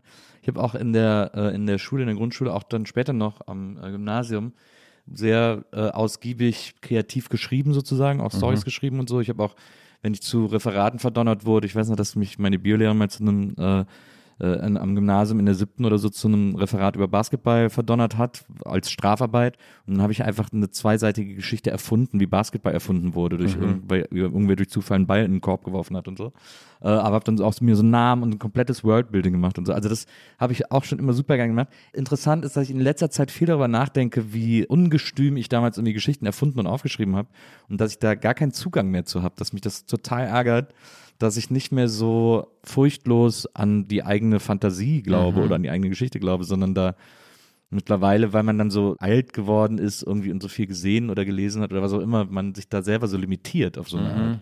Das finde ich irgendwie schräg. Vielleicht ist aber auch so, hat es so, das ist auch so ein Zeitgeist-Moment, dass es nicht so eine fantastische Zeit ist, im Sinne von, dass man sich jetzt also es könnte natürlich total es eskapistisch im Sinne von, mhm. okay, äh, man flüchtet sich jetzt in andere Welten, so Herr der Ringe mäßig und Star Wars und diese großen Mythen. Mhm. Das passiert ja auch oder auch Gaming ist ja oft das. Aber jetzt, wenn man so ins Erzählen will, finde ich jetzt auch oft gerade, es passiert so viel, also so viele subtile und auch unsubtile Änderungen in der Lebensrealität, dass man die ja auch, also man muss die nicht groß abstrahieren momentan, mhm. um was Interessantes zu erzählen. Mhm. Bei mir war es ja auch so ein bisschen der Prozess von äh, sehr starken Worldbuilding-Aspekten. Wenn ich jetzt, also mein zweiter Roman, Schimmern der Dunst über Kobe County und dann Planet Magnon waren ja Bücher, die in so angeschrägten fiktiven Welten spielten. Vor allem Planet Magnon war ja tatsächlich in so einem anderen Sonnensystem mit sechs Planeten und vielen ja. Kollektiven und alles und Dinosauriern und alles ziemlich kompliziert. Und dann war es aber danach, dachte ich, okay, jetzt weit die nächste Welt bauen. Und dann dachte ich, nee, ich mache jetzt, dann geht man jetzt so von der, von der leicht verschobenen nahen Zukunft eher in die nahe Vergangenheit oder mhm. in die Gegenwart, die dann bei Bucherschein die nahe Vergangenheit sein wird. Mhm. Und versucht damit zu arbeiten. Und das war dann sozusagen für mich ganz produktiv, weil ich dann dachte, okay, es ist wieder eine neue Herausforderung. Und jetzt momentan denke ich, dass die neue Herausforderung nicht unbedingt notwendig sein, nicht, nicht unbedingt notwendig ist, weil das ist so oder man kommt fast nicht nach. Es ist so wie jetzt in diesen, wenn ich jetzt irgendwie kleine Textaufträge hatte oder auch kurze, kurze Arbeiten gemacht habe in den Jahren 20 und 21 und 22, dann waren die oft, wenn, wenn die sich auf die akute Gegenwart bezogen, dann ein halbes Jahr später spätestens wirklich so schon Vintage. Also das ist, weil diese, diese Zustände in irgendwelchen Lockdowns mit den, wo man dann auch Thesen hatte, wie sich das alles weiterentwickelt und was im halben Jahr sein wird, wie sich das anfühlen wird, die dann oft in sich zusammengefallen sind auch. Ja. Und das ist dann sozusagen, ja, vielleicht ist, was ich eingangs sagte, dass es keine fantastische Zeit ist, auch genau falsch. Vielleicht sollte man, sollte man total in die, in die Surrealität gehen, weil man der, weil man der Gegenwart kaum Herr werden kann, weil die so schnell sich verändert momentan. Aber ich finde es, bei mir ist es eher, dass ich sage, das ist gerade zu, alles zu interessant, um sich viel auszudenken. Ja. Also so Kulturschaffende, die man so, mit denen ich so Interviews gelesen habe oder mit denen ich auch gesprochen habe, die waren alle schon sehr früh, also schon letztes Jahr, Mitte letzten Jahres oder so, von der Sorge geprägt, dass wir jetzt einfach erstmal fünf Jahre lang nur noch Bücher und Filme äh, haben werden, die irgendwie während der Corona-Zeit spielen oder die Corona auf die eine oder andere Art und Weise irgendwie thematisieren und wir alle jetzt in so einem Loop sind, in dem wir aus diesem Thema nicht mehr rauskommen und nur noch über Pandemie ähm, äh, und dieses ganze Zeug irgendwie äh, reden und das irgendwie auch Ich künstlerisch glaub- alle glaub, aufarbeiten das, müssen. Nee, ich glaube, das hat sich, äh, das hat sich erledigt durch den Beginn des Ukraine-Krieges. Ja. Also, weil das ist dann, dann war sozusagen die, diese Sorge um Pandemie und wie leben wir jetzt zusammen und wie, und, und um die Sorge um die eigene Gesundheit im Endeffekt, die wurde so stark relativiert dadurch, nee, jetzt ist ganz retro, sind, sind Dinge, die man wirklich in die Welt des, der Filme und der, und der Geschichtsbücher geschoben hat, sind jetzt wieder aktuell. Ich kann mich auch an solche Sachen, also gerade das Jahr 2021 hat so einen, das ist so, es war wirklich auch ein Jahr an dessen Ende ich dachte, hey, es war nicht cool. Also sozusagen, es hat mich sehr enttäuscht. Ich hatte wirklich, ich hatte so Anfang des Jahres irgendwie die Hoffnung, wow, das wird jetzt wahrscheinlich, jetzt geht's, jetzt geht's voran und dann, dann kommen wir aus dieser Pandemie-Geschichte raus und es wird optimistisch und dann, gibt es einen Aufbruch. Und es gab dann immer wieder Rückschläge und es gab diese furchtbaren Debatten mit dieses die Aufkommen der, Quer, der, der stärker werdenden Querdeckenbewegung und diese ja, diese Spaltungsmomente, die einfach wirklich belastend waren, auch teilweise durch, durch Familien gingen, die man, die man irgendwie kannte. Und, und das äh, sind wirklich das war sehr, sehr unangenehm. Auch so der, der Diskurs darüber und diese und das, das, das, das Misstrauen gegenseitig in verschiedene Geisteshaltungen und Umgang mit diesem Thema. Und dann so, und dann gleichzeitig so eine, so eine, so ein bisschen so eine Technik-Euphorie, dass man dachte, ja, okay, jetzt kommt dann bald das Metaverse von Facebook, oder das wird nicht, vielleicht nicht Facebook wird es nicht schaffen, aber, andere Player werden es dann vielleicht umsetzen, oder dann, dann leben wir mehr auch noch so in diesen, dass man sich dann Kleidung im Internet für seinen Avatar kauft und so jenseits vom Gaming. Und das auch so, das wird dann bald losgehen, da wird gar kein Weg dran vorbei. Und dann 2020 auf gar keinen Fall. Also das, niemand, niemand will das und es gibt echt größere Probleme als das sozusagen, als sich darüber jetzt Gedanken zu machen. Und das war dann so tragisch, es war teilweise auch so ein bisschen wohltuend, weil man von diesem Tag oder auch, oh, die Bitcoins sind zusammengebrochen, die, die, die, die Kryptowährungen sind jetzt Das hat man irgendwie mit Genugtuung wahrgenommen. So. im gewissen Maß ja, weil man halt, weil man dann dachte, ja, kannst du doch nicht mit nichts reich werden. genau. Ach doch, ohne, ohne irgendwas zu tun, nur weil du zum geschickten Zeitpunkt deine Wallet aufgefrischt hast oder so. Ach, das tut mir jetzt leid für dich. Also sozusagen, es ist so ein bisschen die Genugtuung, ich, die spüre ich doch, dass ich auch, ja. Du hast ja in Hildesheim studiert. Das ist ja, Ja. eines der renommierten äh, Schreib, äh, eine renommierten Schreibschulen. Seinerzeit war das gar nicht so renommiert. Da, seinerzeit fand ich dieses Konzept gut. Es gab dann, also gerade diese Kulturwissenschaften. Ich hatte mich auch anfangs, bin einfach Kultur, als Kulturwissenschaftler dahin, weil ich auch, klar, ich wusste, Schreiben ist so auf der Eins wahrscheinlich von Dingen, die, die mir liegen. Aber ich hatte jetzt, ich fand diesen Studiengang kreatives Schreiben und Kulturjournalismus so ein bisschen bizarr von der Benennung und auch ich fand es auch so ein bisschen peinlich, um ehrlich zu sein. Und dachte, ne, Kulturwissenschaft und ästhetische Praxis klingt so ein bisschen seriöser, als würde man wirklich was studieren. Und habe dann vor Ort festgestellt, na gut, ich schreibe schon überwiegend und ich brauche dann, wenn ich in diesen Studiengang wechsle, am Ende nicht in vier Fächern Diplom zu machen, sondern nur in einem. Und bin dann auch dann vor Ort letztlich gewechselt, motiviert von ein paar anderen KommilitonInnen. Nee, es waren sogar alles Typen, Kommilitonen. Und damals war es aber noch so, es gab halt zwei Bucherscheinungen aus Hildesheim. Das waren zwei Erzählbände von Mariana Lecki und von Paul Brodowski, die sich beide so 820 Mal verkauft hatten oder so. Es waren sozusagen, das war aber so der Stolz des, des Studiengangs, es gibt hier zwei Bücher. Und das war dann, und dann vielleicht gibt es eines Tages auch mal einen Roman aus Hildesheim, das wusste man aber noch nicht so genau. Und es gab eher so dieses, immer so dieser Blick, der Blick nach Leipzig, wo schon mehr gewesen war. Und dann hat sich das erst eigentlich dann so angefangen zu entwickeln, als ich da aber auch schon fertig war. Ich bin dann 2009 dort weg und seitdem sehr sporadisch und noch wiedergekehrt. Eine Freundin von mir hat da auch studiert, mit der ich meine Zeit lang eine intensive Zeit hatte. Und die hat mir dann zum Beispiel, die hat mir zum Beispiel auch, die hat mir übrigens auch äh, Schimmernder Dunst geschenkt damals. Ja, hat gesagt, hier, das ist genau das Buch für dich. Äh, Und sie hatte auch recht, äh, weil sie mich da irgendwie gut einschätzen. Die hat auch, die hat tatsächlich auch immer so ein bisschen, wollte immer mein, meine Autorentätigkeit fördern und so hat da immer sehr, war da immer sehr hinterher, mich da irgendwie äh, zu pushen. Und die hat mir mal so eine Geschichte aus Hildesheim erzählt, die ich, die ich, äh, die ich so gut fand, immer, dass es da mal einen Kurs gab mit einem Dozenten, der erklären wollte, wie Schreiben unter Drogen funktioniert. Und dann haben sich alle ein Wochenende getroffen und haben die verschiedensten Drogen besorgt und haben die alle genommen und haben dann weirde Texte. Alle an einem Wochenende. Ist Ja. auch so ein bisschen, Also da hat sich der ganze Kurs getroffen. vielleicht. Dann hat sich der ganze Kurs getroffen, jeder hat eine andere Droge bekommen, so in Mhm. etwa. Und dann haben die das, haben die das genommen, dann geschrieben und dann gab es so einen Riesenskandal und der wurde dann auch gefeuert und dieser Kurs wurde verboten und so, weil es eben Ah, wow. äh, zum wann, Drogen wann, nehmen. wann, in welcher Zeit war das ungefähr? Dann habe ich mit ihr, war ich so, Eher in den Zehnern, oder? ja, ja kann sein. Weil wie gesagt, ich bin ja dann zwei, zwei neun dort weg. Aber, Ja. aber, das war- ich hatte, ich glaube, irgendwas von diesem, von diesem Schreiben unter Drogen, das habe ich irgendwas da mal gehört, aber ich wusste nichts von dem, ich wusste nichts von dem Vorgang, dass das dann, ich dachte nur, dass es halt so eine germanistische Untersuchung ist von, also viel, ähm, natürlich auch einfach literaturgeschichtlich durch, durchschauen, schreiben über Drogen und Mhm. schreiben vielleicht unter anderem die Influence. Ähm, Und das ist aber das das Selbstexperiment gab, okay, es liegt nahe, auch gerade in der, in der praxisorientierten Hildesheimer Schule. Aber, aber das ist Wurde dann. nur einmal gemacht. Das ist dann wirklich, äh, ja genau, wurde nur einmal gemacht. Drei sind süchtig geworden. mehr. das war, ich meine, das war bestimmt ein guter, guter Ort, wenn da alle unterschiedlich drauf waren und Ja. irgendwie sich dann so gegenseitig irgendwie gepusht haben. Das, Also äh, miserable Texte wahrscheinlich. Ja, wahrscheinlich, wahrscheinlich. Das ist ja der Klassiker, dass man irgendwie drauf ist, besoffen, was auch immer, und äh, denkt, man hat die beste Idee aller Zeiten und am nächsten Morgen denkt man, ach du Scheiße, was habe ich denn da fabriziert? Das Ja, ist immer eine. Dosis-Frage, glaube ich, aber auf jeden Fall dieses, wahrscheinlich so aus den Gesprächen, her, äh, so sozusagen, es kann schon, es kann schon, glaube ich, in Rauschzuständen können schon gute Ideen aufkommen, die idealerweise dann verbalisiert werden, jemand anderes merkt sie sich und dann kann man die nochmal prüfen, nüchtern. Mhm. Aber ich glaube, dieses, ich habe nie irgendwie unter die Influence geschrieben, an irg- irgendeiner, also außer Koffein. Das Mhm. ist sowieso die wichtigste Sache auf der Welt. Also das, glaube ich, würde, würde irgendwie auf alles verzichten, aber zuletzt auf Koffein. Also das ist tatsächlich, das ist meine Lieblingssubstanz. Du warst ja dann auch äh, in der, äh, hattest dann relativ früh, ich glaube nach Dunst, sind die äh, das Stipendium äh, in der Villa Aurora in LA. Da hast du dann in Interviews immer erzählt, oder beziehungsweise deine, man muss sich ja dann bewerben mit einem Konzept, das man hat und was man irgendwie machen will und so. Und hast du gesagt, du willst ein Buch schreiben über ein Schauspieler-Ehepaar, das nach LA geht und hattest da schon so eine, so eine genaue Geschichte im Kopf. Die ist aber bisher noch nicht. Nee, ich glaube, die Wahrheit ist, dass das Exposé zu dieser Geschichte, ich habe mich da mehrmals beworben und es hat dann, ähm, ich habe mich da sozusagen rangetastet. Es gab dann erstmal, gab es äh, eine Absage, die Bücher, die Buch, die Buchbelege kamen zurück von meinem ersten Roman. Im Jahr danach gab es den Anruf, dass man in der engeren Auswahl war. Das war bevor Schimmern der Dunst über Kobe County erschienen ist.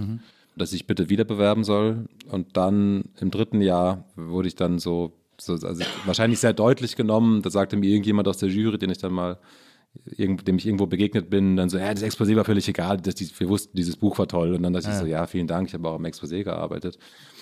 Allerdings das im ersten Jahr mit heißer Nadel gestrickte, unfertige Exposé habe ich von Jahr zu Jahr verbessert.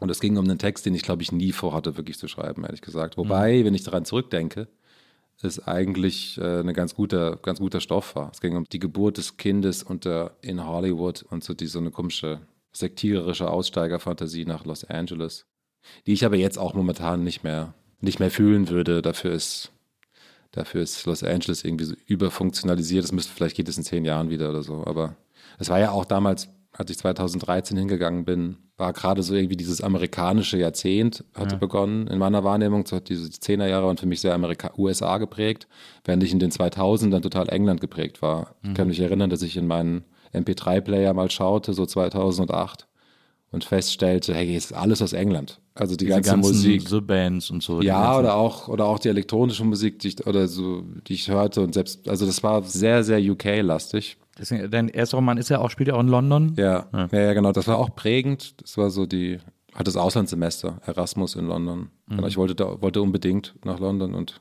hat dann zum Glück geklappt. Und war dann auch, und dann, leider habe ich dann, da habe ich meine Affinität zu London so ein bisschen gekillt, weil dieses Buch war dann fertig. Und dann dachte ich, ja gut, ich werde jetzt nicht noch ein Buch, das in London irgendwie spielt, schreiben. Und es ist auch sauteuer da zu sein. Und irgendwie bin dann nie mehr so richtig zurückgekehrt, außer von einzelnen Besuchen.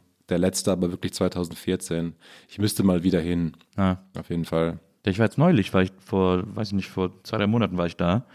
Äh, und das erste Mal wieder seit, ich glaube, 20 Jahren oder so. Und das ist schon krass, wie sich das, die hat sich echt komplett gedreht, die Stadt. Das Ja. ist ja echt der, der Hammer. Und wo warst du dann überwiegend, hast du dich überwiegend aufgehalten? Wir sind hauptsächlich durch die Innenstadt gelaufen. Wir waren äh, in einem, bei einem äh, Auftritt, also äh, meine Frau hat mir das zu, äh, zum Geburtstag geschenkt, weil da ist John Mulaney aufgetreten, so ein amerikanischer Stand, aber den ich liebe. Und der äh, hat jetzt einen Entzug gemacht und hat jetzt sein erstes Programm nach dem Entzug gemacht und hat dann im ganzen Programm erzählt, wie er damals mega druff war, der war so auf Koks äh, vor allem und dann äh, seine Freundin eine Intervention gemacht haben.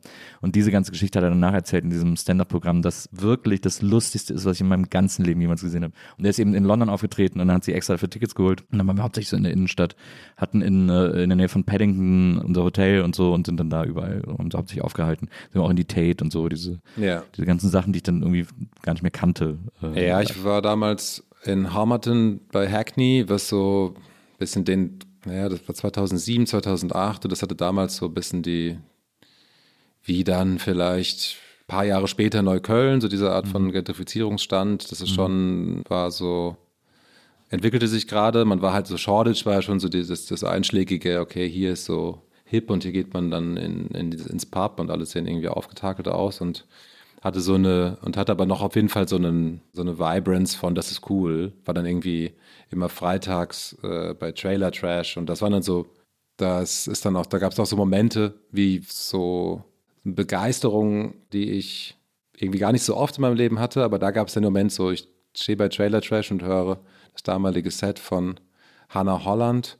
Sie spielten so ganz harten Elektro im, im, im East End, der so ein bisschen der ziemlich prollig war und so ziemlich drüber, also so hysterisch eigentlich. Es war dann diese Zeit mit Röhren Jeans und Neonfarben und das war dann in London. Gab es diesen schnellen, harten Elektro, der mich aber total begeistert hat, wo ich dachte so, wow, also selten, selten Effekt ist, wow, ich wäre jetzt gerne die Person, die diese Musik spielt. Und das gibt es irgendwie punktuell. Manchmal erlebt man so diese, wie so eine Mus musikalische Epiphanien oder so, so, Identität, so Begeisterung für, für irgendwas Popkulturelles, in dem Fall musikalisch. Und das hatte ich in London auf jeden Fall damals mit der Party Trailer Trash. Und dann irgendwann viele Jahre später so die DJ Hannah Holland, die spielt es mittlerweile eher so Haus. Und habe ich dann auf einer, hier in Berlin auf einer, auf einer Veranstaltung dann so angesprochen, so, hey, ich war damals immer im Trailer Trash und so. Und dann hat sie so, naja, hat das war, war jetzt, hat mir so meinen Namen gesagt und hat so, yeah, yeah, there've been, there've been many Swedish people at the parties. But, yeah, it's been, it's been the days. There's, there's still, still roots of, of that music and my new music. Und dann habe ich gedacht, so, ja, irgendwie nicht so sehr. Ich spiele auch diesen harten Elektro von früher. Wobei, ich würde ihn jetzt wahrscheinlich auch nicht mehr so fühlen. Genau. Und ja, bei London war auf jeden Fall, das war eine prägende Zeit, es war nicht so wirklich lang. Ich war von einfach sieben Monate da und dann ein paar Mal noch. Aber klar, in so einem Alter, was dann auch noch, also zum ersten Mal im Ausland gewohnt auch, 23, 24 war ich. Und danach war ich nochmal in Hildesheim und dann bin ich nach Berlin. Ja. Es ist ja interessant, dass immer so diese, es gibt bei dir ja immer diese Zeiten, die sich dann quasi auch mit deiner eigenen Örtlichkeit in den Büchern irgendwie verbinden und du dann irgendwie weiterziehst. Also ich meine, das Leuchtspielhaus mit deiner London-Zeit zusammenhängt.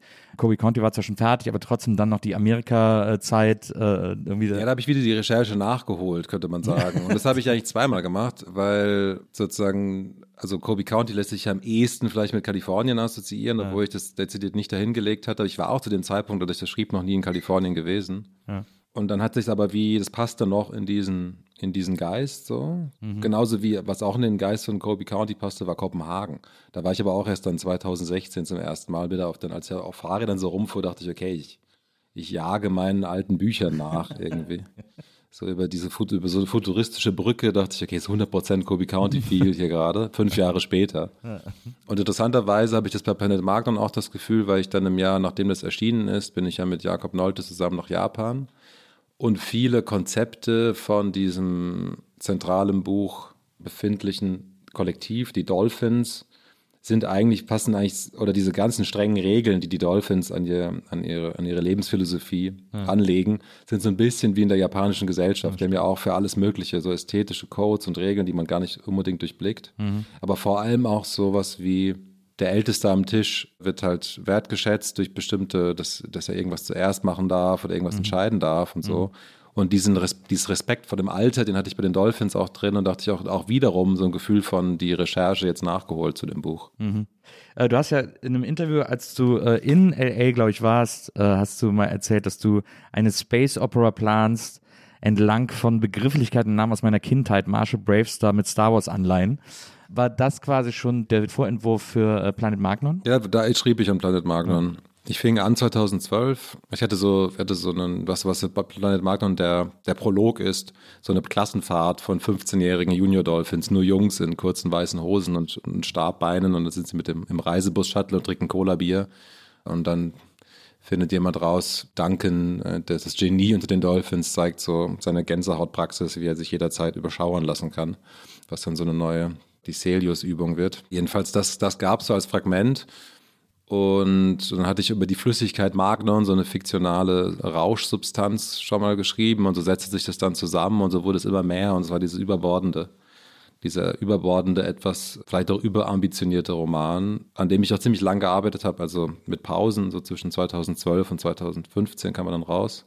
Und eigentlich war er noch nicht richtig fertig, als er rauskam. Das war so ein bisschen auch eine anstrengende Erfahrung, weil mein Verlag hatte gefragt, ja, willst du schon, kannst du schon im Frühjahr rauskommen? Und ich dachte so, ja klar, ist doch geil, ist alles. Dann, dann ziehe ich das durch, habe ich so ein bisschen verschätzt und das wurde sehr, sehr stressig. Mhm. Auch so eine Zeit, so eine Sache, die ich jetzt für alle Zukunft vermeiden werde, weil diese Bücher, die begleiten einen dann ja irgendwie für immer. Äh, Im Idealfall, wenn sie nicht ganz verschwinden. Und das Gefühl zu haben, da ist ein Buch, was nicht 100% fertig ist, ist nicht so gut. Nervig. Nervig, ja. Aber es ist, das war bei Planet Magnon irgendwie toll, dass es so in andere Bereiche hineingecrossovert ist. Also ich habe dadurch irgendwie wirklich wie so sehr gute Freunde kennengelernt. War so ein bisschen, das war das Buch hatte ein bisschen stärker polarisiert und einige, viele konnten damit einfach gar nichts anfangen. Mhm. Auch so Leute, die vorher Kobe County so voll mochten, haben wirklich so, ach jetzt Science Fiction, das lasse ich aus. Ja. Also was, was so ein Ausmaß, wo ich denke, was ist mit euch los? Also so, so, so, so Genrehemmung, ja. Angst vor bestimmten Genres und so. Okay, das hatte ich dann aber auch verstanden. Okay, das gibt es in der Literatur. Und aber die, die es mochten, das sind dann wirklich auch viele, also Leute, die ich in der Zeit kennengelernt habe, sind jetzt teilweise meine engsten so WegbegleiterInnen. Also aufgrund von dem Diskurs über Planet Magnon so ein bisschen. Und jetzt gerade gibt es in, in, den Münchner Kammerspielen, entsteht gerade ein Animationsfilm dazu. Ja. Ähm, der kommt im, hoffentlich im Herbst, vielleicht wird es verschieben. Und das ist so, das passt natürlich super. Also so eine, für, von wegen von, von diesen verschiedenen Welten, das dann als Animation am Computer erstellt. Bin sehr gespannt, ob das gelingt. Aber das natürlich, da habe ich mich dann auch gefragt, weil ja deine, äh, also die anderen Bücher, äh, Kobe County, Allegro Pastel und so, ja Pastel mehr als County, aber doch irgendwie in einer realen oder re sich real anfühlenden Plätzen existieren. Und äh, für Magnon, für Planet Magnon musstest du ja quasi wirklich, das ist ja das Krasse bei Science Fiction eigentlich, finde ich jetzt gar nicht, sich eine originelle Story zu überlegen oder so, aber dieses komplette Worldbuilding, man muss mhm. ja eine, man muss ja eine kohärente Welt entwerfen, in der irgendwie die Dinge irgendwie zusammenpassen auf eine Art, dass man als Leser nicht drüber stolpert. Und das finde ich, die Herausforderung finde ich richtig krass, also in der Vorstellung schon, sich Gedanken machen zu müssen über planetare Konstellationen, die irgendwie, die eben so eine innere Logik haben. Ja, wobei ich habe das, ich habe da vieles ausgelassen einfach. Das war wie so die einfach die exzentrische Setzung oder exzentrisch vielleicht gar nicht so sehr. Ich, ich habe vieles vorausgesetzt, dass wenn ich jetzt bestimmte Dinge anskizziere, dass der Leser und die Leserin das auffüllt ähm, mhm. mit dem popkulturellen Gedächtnis, wo ich einfach von meinem eigenen popkulturellen Gedächtnis oder vielleicht einfach ein generationsspezifisches aufgeschlossen mhm. habe, dass man nicht denkt, wenn da jetzt Raptor steht, denkt ja wohl jeder an den Raptor aus Jurassic Park. Das war so meine Wahrnehmung. Und dann gab es aber dann teilweise auch, merkte ich so dann irgendwie so ähm, auch renommierte ältere Kritikerinnen, die dann so, ja, ich also die sich dann diese Dinge nicht vorstellen konnten, weil sie ja. mit den Begriffen nicht so richtig was anfangen konnten. Und das ist mir dann auch so aufgefallen. Ja, stimmt, macht Sinn. Man müsste es, man müsste es mehr beschreiben, aber ich bin gar nicht so sehr für episches Beschreiben ist, weil man schreiben, das ist, mache ich eigentlich nicht so sehr.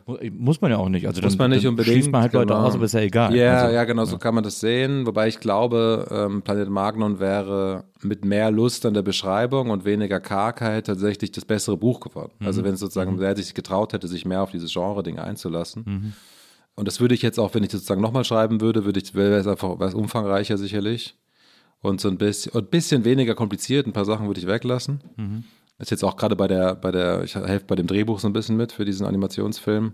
Und da war dann jetzt auch so Kill Your Darlings, also viel stärker. Es geht um die Heldenreise von Martin Elliott, mhm. der mit dem Kollektiv der gebrochenen Herzen kokettiert, beziehungsweise sich die Frage stellen muss, ist er vielleicht eher ein Hank als ein Dolphin und was tut er?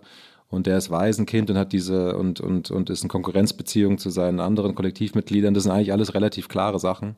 Ja. Und die kann man jetzt in diesem Film, der nicht länger als zwei Stunden dauern soll, ein bisschen verdichten. Und in dem Buch kam so vieles kam so vieles noch mit rein, was ich reinpacken wollte. Aber es ist eigentlich noch gerade ganz interessant, das nochmal, auch an dem Stoff nochmal neu zu arbeiten. Mhm. Mache ich jetzt aber auch nicht endlos lang, sondern so ein paar Wochen. Was ja in deinen Büchern immer wieder zu finden ist, was ich am besten nachvollziehen kann oder am besten fühlen kann oder was mich, was wahrscheinlich auch am meisten mit mir resoniert, wie man so schön sagt, ist äh, diese Vorliebe unterstelle ich dir jetzt mal, für trostlose Orte. Also die Feinkostabteilung im äh, Karstadt am Hermannplatz etc. Äh, solche, also gerade in der Lego Pastell natürlich, wo es dann auch echte Orte sind.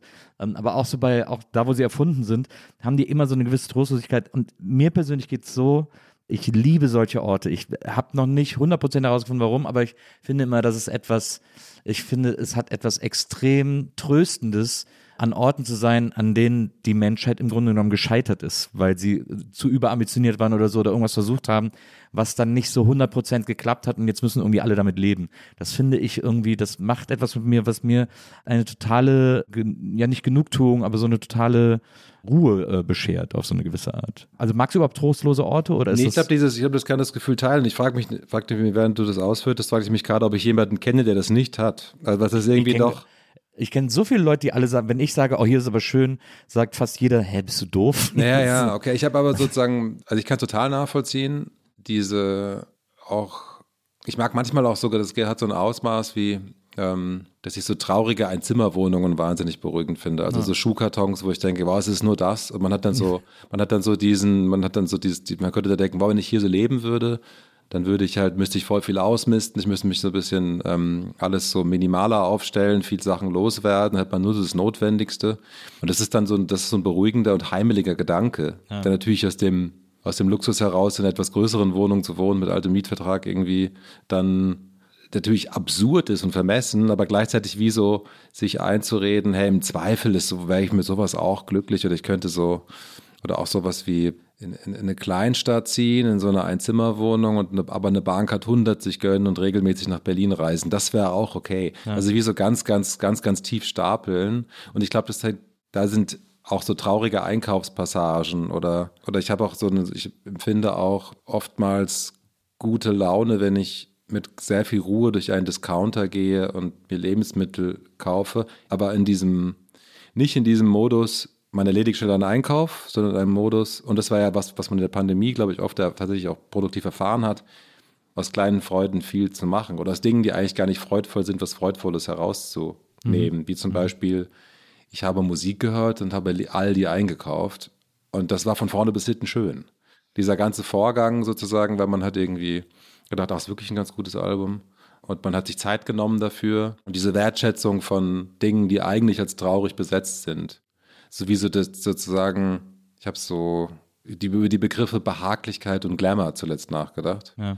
Die, glaube ich, für die Figuren in meinen Texten oder auch für mein eigenes Bewusstsein beide wichtig sind. Und beide sind halt bezeichnenderweise nicht so richtig positiv besetzt. Also Glamour ist ja immer eigentlich schon immer eine Lüge, denkt man, oder es ist, Glamour ist quasi schon immer, immer am Vergehen und Behaglichkeit ist ja auch sowas, ja, das kannst du mit dir alleine machen. Das ist so total, das ist so wie, Ist ja auch ja, langsam. aber bleib, ja, bleib zu Hause mit deiner Behaglichkeit sozusagen. Aber es sind so zwei sich eigentlich, sich eigentlich widersprechende Sehnsüchte, zwischen denen ich persönlich, aber ich glaube auch viele meiner Figuren so changieren. Und die, jetzt dieser, dieser, dieser ähm, sphärisch, langsam genügsame Einkauf im Discounter unter FFP2-Maske geht, fällt sicherlich viel eher in Behaglichkeit.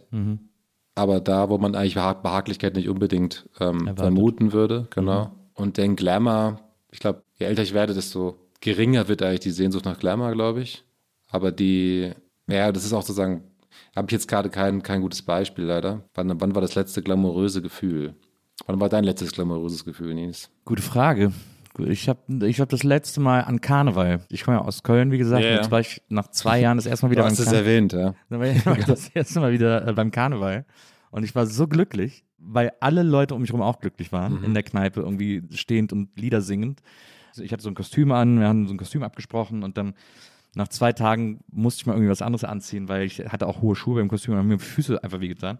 Und dann habe ich so ein anderes Kostüm angezogen mit so einem goldglitzernden Rock und sind dann ausgegangen und da hatte ich ein richtig, da hatte ich gleichzeitig nicht nur dieses Karnevalsglücksgefühl, sondern auch ein Gefühl von Glamour, weil ich mich wahnsinnig glamourös fand. Wie ich dann auch so überall getanzt habe und dann alle Leute in den Arm genommen habe, um mit ihnen Lieder zu singen und so. Das fand ich, da fand ich mich sehr glam. Wegen des, also glitzernder Rock ist erstmal Ist erstmal nahe, dass genau, man Glam ist, aber sozusagen das Gefühl von, ja doch, weil natürlich Karneval ist ja auch in sich schon, glaube ich, ge so gebrochen in der, in der Glamourosität, weil es ja so total basisdemokratisch, dass hey, alle in Köln feiern das. Mhm. Ich habe es auch einmal probiert, aber es hat sich, es ist nicht gut aufgegangen, weil das war zu sehr. Ich bin mit einem Freund, der an einem Verlag arbeitet, damals bei Dumont hat er gearbeitet. Äh, und das ist so, den kenne ich aus dem Studium, ein enger Freund. Und dann haben wir, habe ich ihn besucht. Und das ist jetzt auch, das ist jetzt auch zehn Jahre her, genau, das war 2013. Und dann war das aber so eine, dann ist er aber auf so eine Fete gegangen, wo seine ganzen Kollegen waren und so die ganzen Leute aus dem Verlag. Und das fand ich dann, ich fühlte mich dann eher wie so auf der Buchmesse oder so. ja. Und das fand ich überhaupt nicht gut. Das war dann auch, und, und ich, und auch dieses morgens anfangen, Bier zu trinken. Ich wurde einfach auch aggressiv. Es war ein bisschen, das war ein bisschen düster. Also es war, ich habe gedacht so, nee, das ist auch, da, da damals hatte ich, ich habe dann einen Text darüber geschrieben, endlich Karneval. Der, Tit- der Titel ist halt super.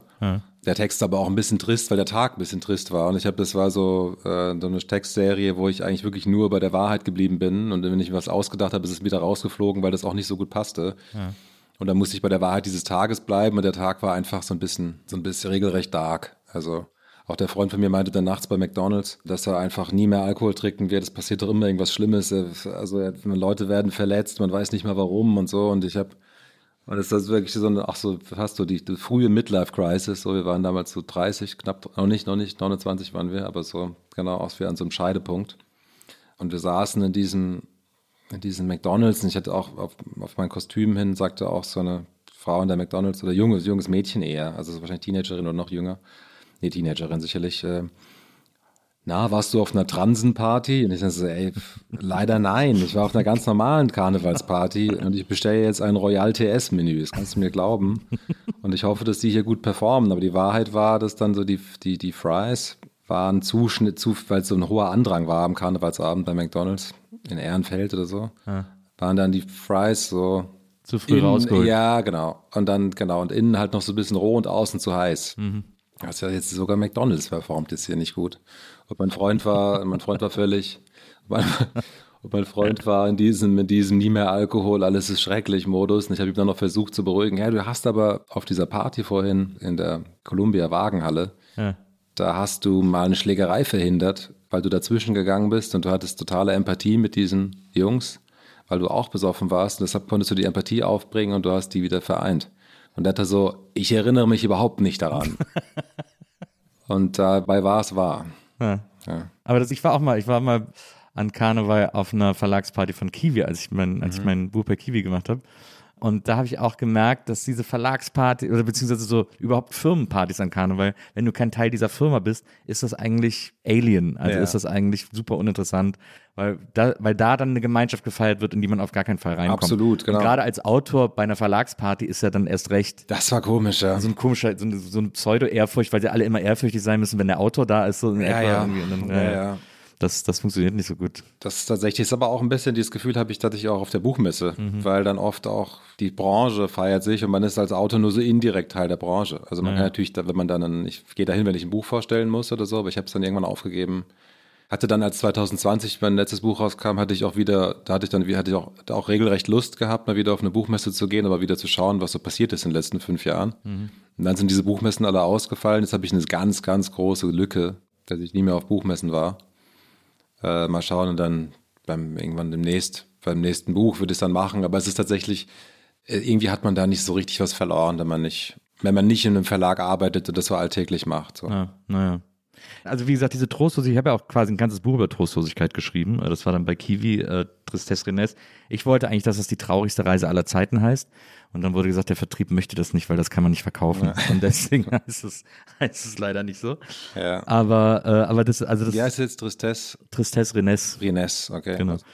Was mir auch noch auffällt, wo ich auch noch unbedingt mit dir drüber reden will, also ich hätte- könnte auch noch über viele, viele andere Dinge reden, aber eine Sache, die ich sehr auffällig finde und die ich sehr interessant finde, auch aus Autorensicht, oder wahrscheinlich vor allem aus Autorensicht, sind Namen. Ich finde, du hast eine große Freude daran, äh, deinen Figuren Namen zu geben. Ich finde, viele deutsche ich finde, die Amis können das besser. Ich finde, viele deutsche AutorInnen tun sich wahnsinnig schwer mit Namen.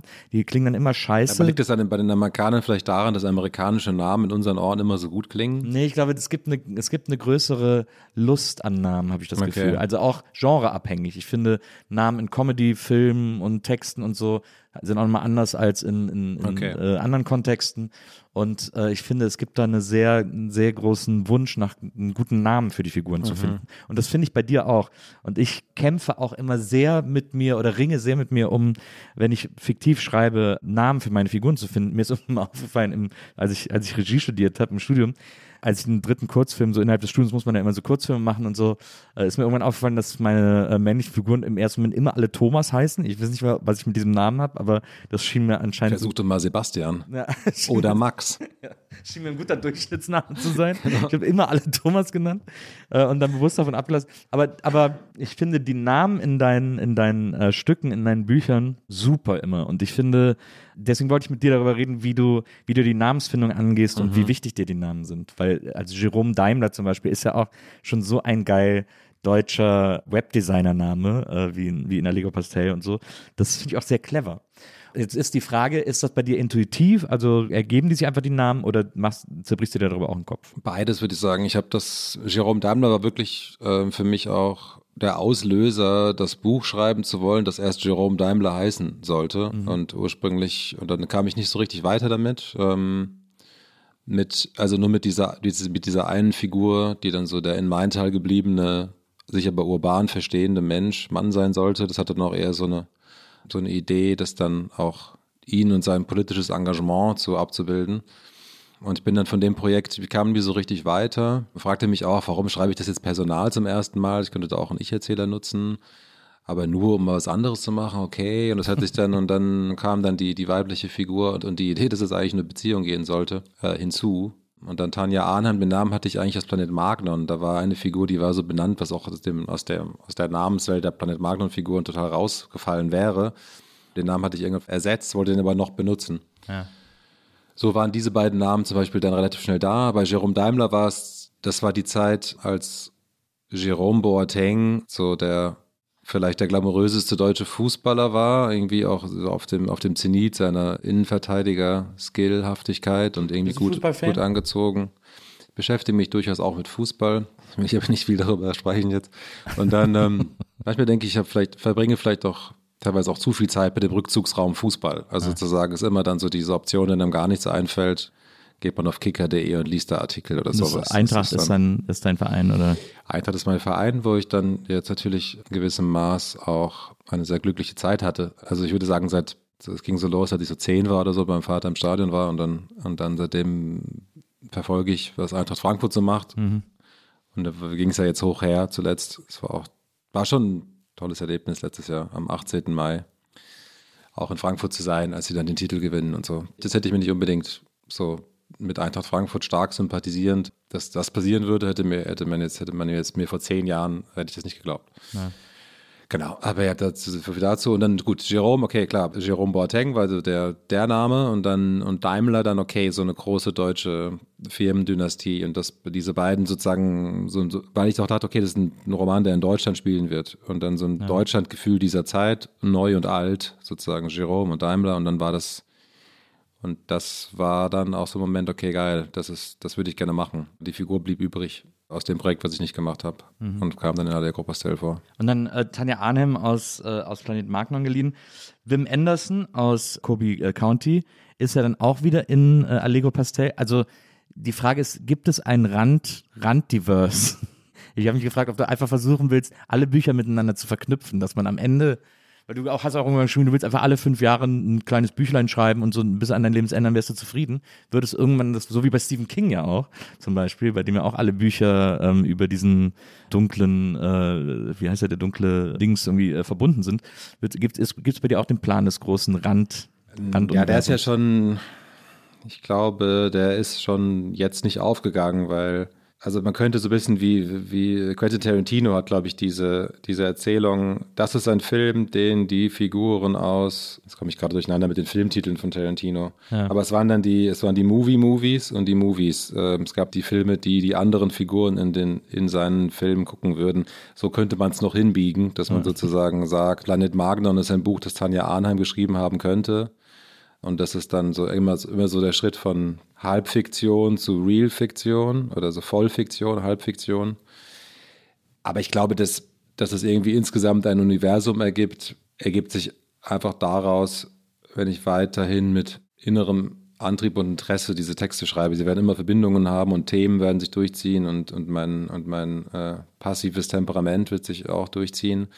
Und insofern entsteht, glaube ich, ein Universum, aber ich habe das nicht konzeptionell geplant. Also, mhm. weil auch, wenn man das konzeptionell plant oder wenn man irgendwie festlegen würde, als übernächstes schreibe ich dann die Fortsetzung zu, dadurch legt man, legt man sich auch so fest und ist nicht, und ist nicht offen für Spontanität oder für dann, es kommt dann halt ja unter Umständen anders. Also, aber ich finde sozusagen das Gefühl, dass die Bücher, also insbesondere 2, 3 und 4, Leuchtspielhaus am wenigsten, weil das eh noch so, eine, so ein Ausprobierstadium war, mhm. eher. Daran finde ich auch vieles immer noch interessant und toll und könnte mir vorstellen, also könnte mir auf jeden Fall vorstellen, sowas wie den Planet Magnon Kosmos irgendwann wieder aufzugreifen oder auch nach Kobe County zurückzukehren oder in 20 Jahren, 30 Jahren zu überlegen, was machen Jerome und Tanja heute. Mhm. So, das ist sozusagen, das würde ich nicht ausschließen, dass sowas passiert, aber es kann genauso gut sein, dass, dass jedes neue Buch in etwa alle fünf Jahre ein neuer Kosmos ist auch. Na, wird sich nicht limitieren. Es gibt ja nicht limitieren und auch nicht so, nicht so, nicht so strenge konzeptionelle Festlegungen zu machen, weil die auch, das ist dann so, so ein Anspruch an, an, an die Kontrolle zu wahren, der dann irgendwann noch steif wird. Also. Hm, naja. Kobe County ist so ein bisschen dein Rocky Beach, ne? Ich finde, es gibt so diese, diese erfundene, sich kalifornische, das erfundene, sich kalifornisch anfühlende Örtchen. Mhm. Ist, hast du drei Fragezeichen gehört? Als, Nicht als wirklich, nee, ich hatte viele, ich habe viele ich hatte auch, auch wahnsinnig viele Hörspielkassetten, natürlich, ja. neben den ganzen, neben den ganzen Kisten voller Spielsachen, weil ich auch noch viele, viele ähm, Plastik-Hörspiele noch. Und aber nicht viele drei, drei, Fragezeichen. drei Fragezeichen hatte ich nicht viel. So, ja. Dann eher TKKG und Alf. Das ist eigentlich, also was einfach, einfach die Synchronfassung der Serie ja. mit noch einem Erzähler, glaube ich. Stimmt. Manchmal, wenn man Glück hatte. Ja. Und manchmal war es auch super weird, was die gerade, wenn man nur so Geräusche hört, wie die was machen. Ja. Und man dann so raten muss. Einfach relativ günstig hergestelltes Hörspiel eventuell. ja, das stimmt. So, so, so ein Spin-off. Ich, ich, hatte eine Alf-Kassette, die ich runtergehört habe, wo er, äh, wo er das Lied schreibt. Das fand ich so cool, dass er einen Song macht. Mhm. Wo er in der Garage irgendwie dieses, dann fängt er mal an, Hilf mir, Ronda, Hilf zu singen. Ja. Äh, auch geniale Übersetzung an der Stelle. Ähm, Lieber Live, ich fand das ein äh, wahnsinnig gutes Gespräch. Ich hoffe, dass wir das irgendwann mal fortsetzen können weil es gibt noch viele Dinge, äh, die ich mir aufgeschrieben habe. Wusstest du, dass Maintal eigentlich, man hat die Bürger gefragt, wie sie wollen, dass es heißt, und sie wollten in der Mehrheit, dass es Main Stadt heißt. Und dann hat es aber trotzdem Maintal genannt. Da bin ich ganz dankbar für, glaube ich. Main Stadt. Es ist ja auch, vor allem, weil das ja nochmal gelogener wäre, dass es ja wirklich, es sind eigentlich vier Dörfer, ja. die lose miteinander verbunden sind. Die gehen Dörnichheim, Bischofsheim, Wachenbuchen und Hochstadt. Und Hochstadt, genau. Ja, meint es Hochstadt. Also da ähm, meine Mutter ihr Haus. Dann Mainstadt wäre dann, also eine Stadt ist es irgendwie wirklich nicht. Dann Maintal ist so ein abstrakteres Gebilde und auch so ein künstlicherer Begriff. Ja. Das finde ich schon besser. Mainstadt hätte sich auch irgendwie, wäre irgendwie, wäre glaube ich nicht gut angekommen. Irgendwie hätte Weiß noch, wie ich das, also als, als Kind hat mich das schon gegrämt, dass es eben nicht, es gab die andere Variante, wäre zwei Stadtortsteile an Frankfurt anzuschließen und zwei an Hanau. Ja. Das hätte ich dann schon besser gefunden irgendwie als Kind, aber jetzt mittlerweile ist es natürlich so man muss dann damit produktiv umgehen. Und jetzt habe ich halt meinen Teil, äh, ich versuche meinen Teil groß zu machen. Ja, sehr gut. Viel Erfolg dabei. Wir äh, unterhalten uns dann nächstes Mal darüber, wie es gelungen ist und wie groß mein Teil mittlerweile geworden ist. Ja, bin ähm, gespannt. Ja, ich auch. Vielen, vielen Dank, dass du heute da gewesen bist. Vielen Dank an Charlotte, die war heute unsere Producerin. Und wir hören uns nächstes Mal wieder hier bei der Nils Buckelberg Erfahrung. Bis dahin, macht's gut. Tschüss.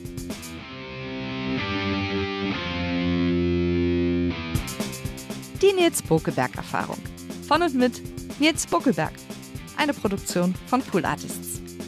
Team Wenzel Burmeier, Lisa Hertwig, Maria Lorenz Bokelberg, Frieda Morische und natürlich Nils Bokelberg. Nils Bokelberg